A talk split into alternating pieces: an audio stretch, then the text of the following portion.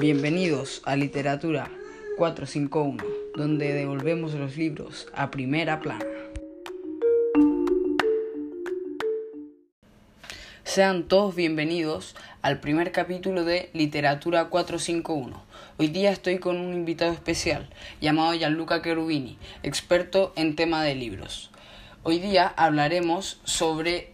el libro Fahrenheit 451, escrito por Ray Bradbury. Trataremos en, en específico los temas del el autor de su vida,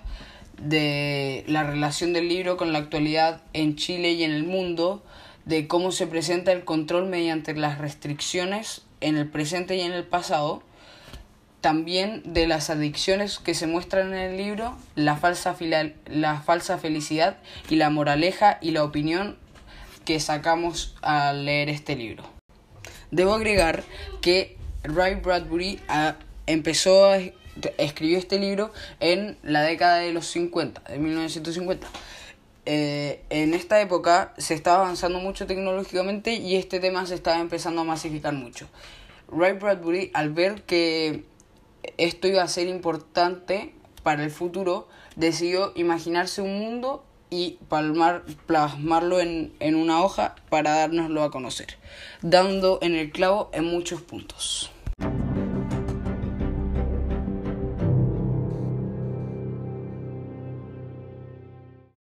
Bueno, a continuación mi compañero Gianluca Cherubini nos contará un poco sobre el autor de esta novela, para informarnos un poco mejor.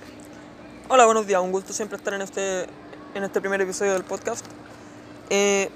creo que algo muy interesante de, que nos puede contextualizar bien la novela es saber quién es el autor, que en este caso es Ray Bradbury,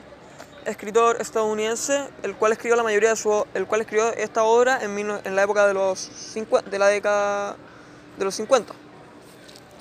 Lo que cabe destacar y, puede, y tiene mucho interés cuando hablamos de esta novela es cómo esto ocurre en una época en que el consumismo empieza a tomar un, un plano principal en, en, la gente de Estados Unidos, ya que luego de la Segunda Guerra Mundial se empieza a, comer, a, comercializar, a comercializar todo, buscando más la imagen de la persona que, que lo que es en verdad, solamente siendo una, una sociedad materialista. Y esto también pues, se puede ver reflejado en el libro, como por ejemplo, como todas las personas eh, quieren solamente tener la, solamente llenar su vida de pantallas y, y llenarse de emociones más, bien vacías. Em, otra cosa que te quiero preguntar, ¿este autor qué otros libros ha hecho, qué otro libro ha hecho que sea conocido? Él también fue el autor de Crónicas Marcianas, que es un libro que, que, que, relata otro aspecto, que,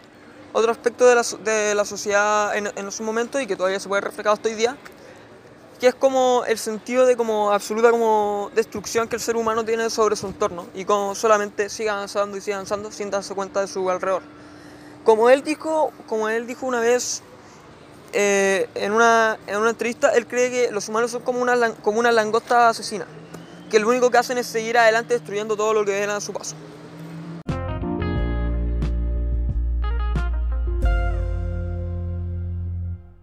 Cosa que se ve muy presente a lo largo de toda la historia es cómo se controla a una sociedad mediante las restricciones, tanto sobre todo intelectuales, ya que no dejan a la gente pensar para poder controlarlos y implantarles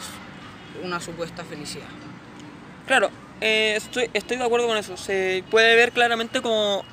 cuando Montag discute con el con el capitán Betty después de que se, roba uno después de que se roba unos libros de una de las casas eh, en la cual él explica que mediante las restricciones de los libros y de pensar, se logra controlar a la gente haciéndola creer que son felices cuando en verdad solamente viven en, una, en un constante movimiento que, que los deja sin respiros. Bueno, aquí también se puede ver una falsa felicidad que se ve muy presente también, ya que al estar muy manipulados por, por el gobierno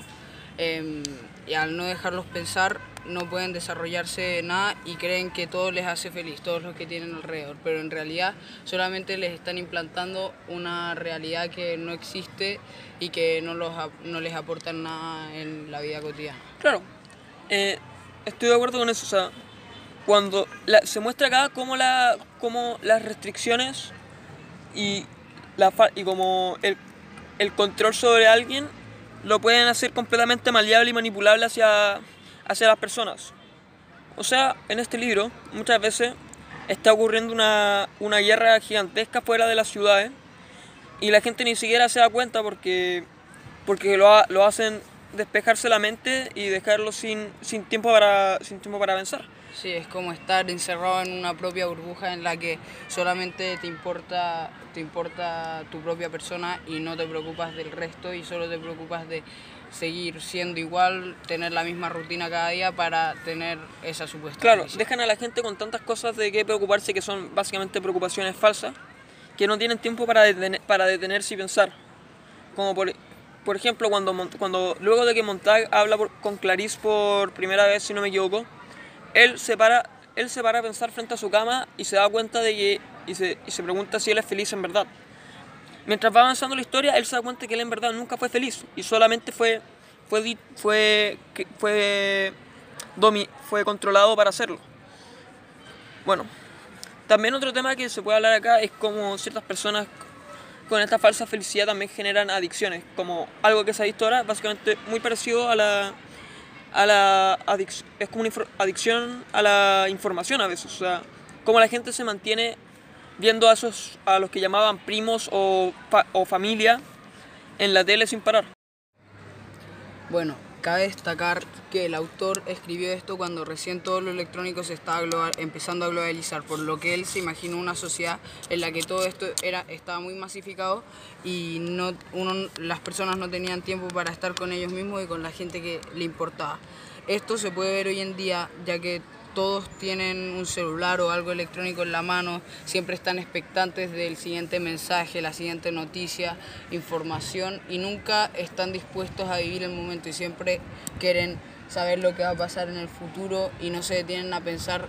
lo que están teniendo, lo que, lo que están viviendo en el momento y eso también los lleva a no ser agradecidos y siempre querer más, más cosas y no conformarse con lo que uno tiene. Claro, eh, también otra cosa que yo pude relacionar con este libro es como ahora muchas personas tratan de controlar a las personas mediante como los sitios de información más grandes. Por ejemplo, ahora mismo en Chile también, muchos muchas eh, canales de televisión tratan de, de, mover las noticias de cierta manera, poniéndola bajo varios sesgos de lo que el, de lo que el autor o el emisor te quiere, te quiere hacer pensar o hacer ver. Así que siento que este libro, aunque, aunque claro, todavía seguimos, seguimos, muchas personas siguen leyendo o se siguen cuestionando ciertas cosas mediante la música y mediante todavía libros también, eh, películas, series, medios de información, se logran todavía tener su propia opinión y propia versión. Cada vez se está perdiendo más ese control sobre, sobre lo, que, lo, que lo que es real y es no, y lo que no o sea, con las noticias falsas y todas las cosas que, que te tratan de vender. Siento que en cierto modo Ray Bradbury le dio el clavo en, en varios aspectos. Sí, de hecho en muchos aspectos. Em, yo creo que este libro se puede aplicar en muchas situaciones del mundo en este momento ya que tiene una visión muy amplia y muy general, pero a la vez si te detienes a pensar en cada tema eh, de la actualidad en cada tema importante, tú vas a encontrar muchas semejanzas con el libro que mientras lo leías así por encima, tú pensaste que era tú pensabas que era como que no iba a tener mucha relación, pero si uno se detiene a pensar, a leer cada línea bien, uno va a entender el pensamiento del autor, como eh, lo que pensaba de la actualidad y cómo se imaginaba el futuro.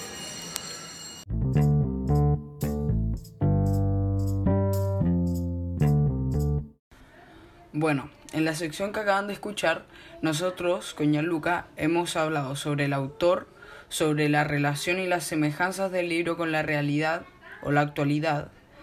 sobre el control mediante las restricciones y esto relacionado a la falsa felicidad. Y en la sección que van a escuchar ahora, yo y Gianluca hablaremos o discutiremos sobre la, la moraleja que nos ha dejado el libro y la enseñanza y también sobre la y también daremos nuestras respectivas opiniones sobre el libro.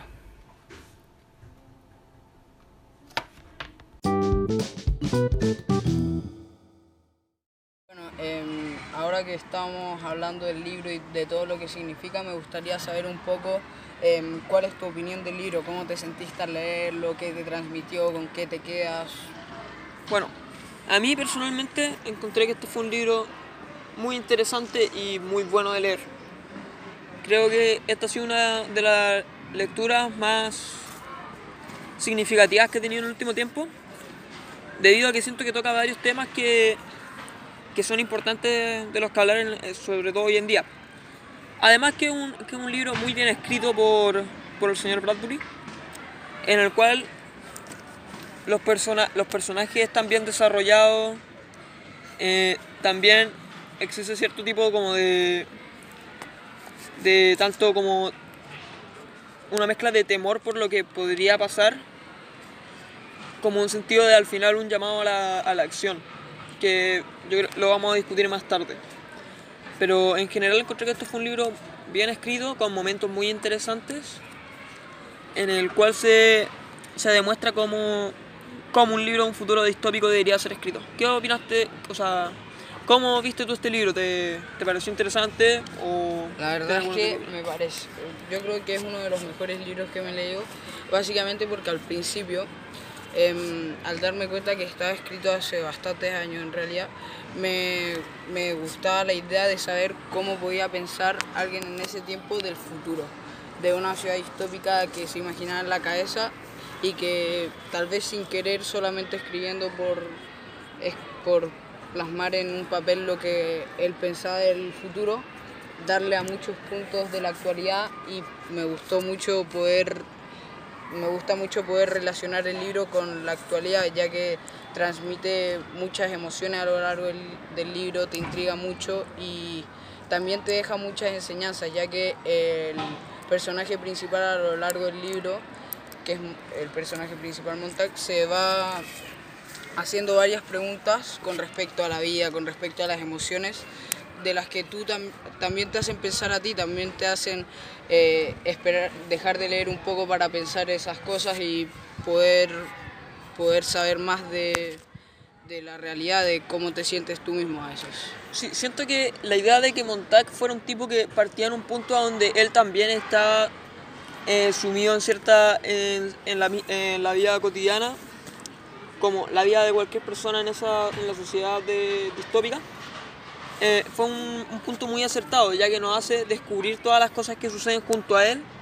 lo que nos da una sensación de, de tanto misterio como fascinación al descubrir lo que pasa, o a veces hasta terror. Quizás Montag es como el personaje que representa un poco las ideas de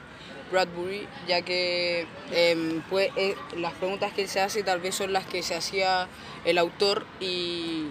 y esas son sus quizás sus respuestas a los problemas que él tenía en la cabeza mm. y,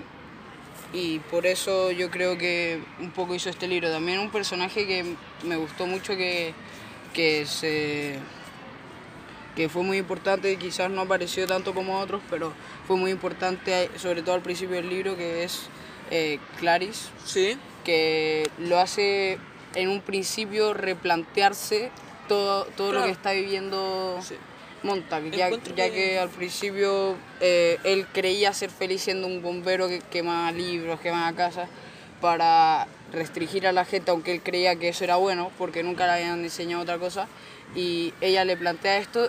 y le hace pensar a lo largo de todo el libro cosas distintas. Yo creo que eh, acá podemos tener un poco una diferencia porque tal vez yo creo que más Montag representar a Bradbury puede ser Clarice, debido a que él es que, que plantea todos estos cuestionamientos en el libro. O sea, que, que básicamente lo que él hace con este libro, cuestionar la sociedad actual. Aunque, claro. Ahora, el, persona, el personaje que a mí me pareció más interesante del libro fue el capitán Betty, o Betty, no estoy,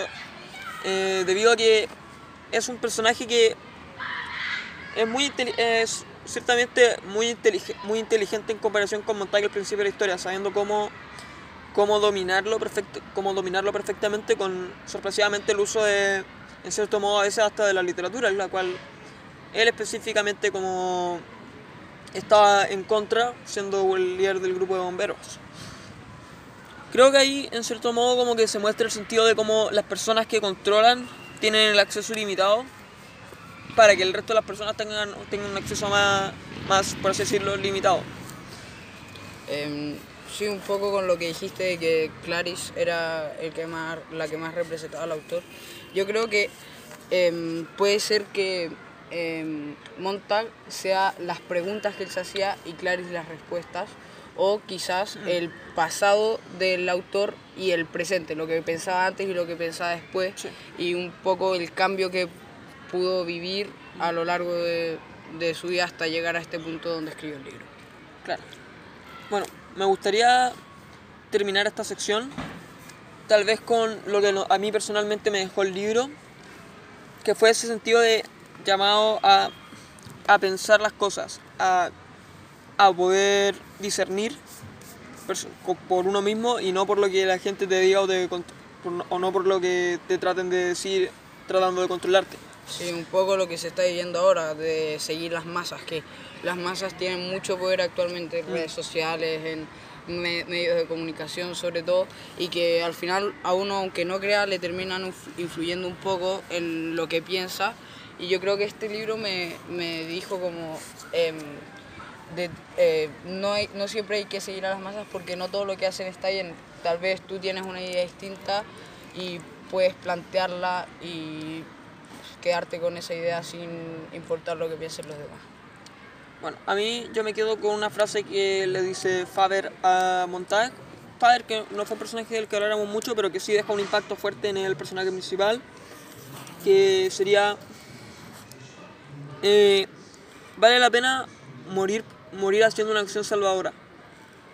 Vale, vale la pena morir ahogado sabiendo que uno va, sabiendo que uno trabajó toda su vida para llegar a la orilla. Sí, es un poco esforzarse por lo que uno cree correcto y no por lo que otros creen. Claro, vale la, es básicamente que vale la pena eh, sacrificar todo por lo que tú crees que es lo, cor- que es lo correcto. Sí, eso va dejando el libro, pequeños detalles, pequeñas frases que a uno lo hacen pensar mucho, que dan ganas de anotar, de guardárselas y, y de poder Y- mostrarlas y aplicarlas en la vida y y, de, pensar. y de no quemarlas. Exacto. Bueno, Bueno, lo que acabamos de hablar se puede, se puede llamar de mejor forma como la moraleja que nos dejó el libro y que deja en muchas personas que se puede ver de distintos puntos de vista y pueden ser distintas, pero al final te, terminen, te, dirve- te terminan sirviendo para lo mismo, que es eh, pensar un poco más en cómo te sientes y, pensa- y abrirte un poco más a nuevas ideas. A continuación de- les dejaremos un sonido del fuego representando los incendios causados por los bomberos intentando restringir que la gente lea. bueno, luego de haber hablado de lo que significa para nosotros el libro, desde tanto los personajes, la moraleja, lo que nos pareció el libro y los diferentes temas que toca, desde, desde el consumismo a la, a la- al control, creo que es creo que todavía podemos dejarle un, un contenido o un regalo más bien extra que sería mostrarles cómo todavía se puede ver a Fahrenheit 451 vivo en la sociedad ahora mostrándoles un poco lo que se mantiene todavía ahora hasta en la cultura urbana así que ahora los voy a dejar con un pequeño segmento de una batalla de freestyle o rap eh, la cual en la cual el rapero SZ eh, logra hacer una, una rima relacionando, relacionando el libro con, con la batalla.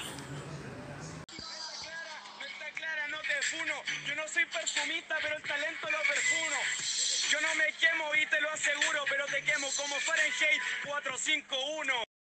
Bueno, esto ha sido el podcast por hoy día. Eh, Simón, ¿algo más que quieras decir? No, nada, mucha, que muchas gracias por sintonizarnos y por estar aquí acompañándonos. Espero que les haya gustado, se hayan informado un poco más del libro y ojalá lo lean. Bueno, sí. Eh, muchas gracias por haber sintonizado hoy, hoy día. Y les queremos dejar como último mensaje que se mantengan alertas, eh, discutan, discutan la literatura y manténganse, y manténganse pensando. Y vuelvan en una semana más, porque el siguiente episodio vamos a hablar de la, de la novela 1984 de George Orwell. Así que sintonícenos.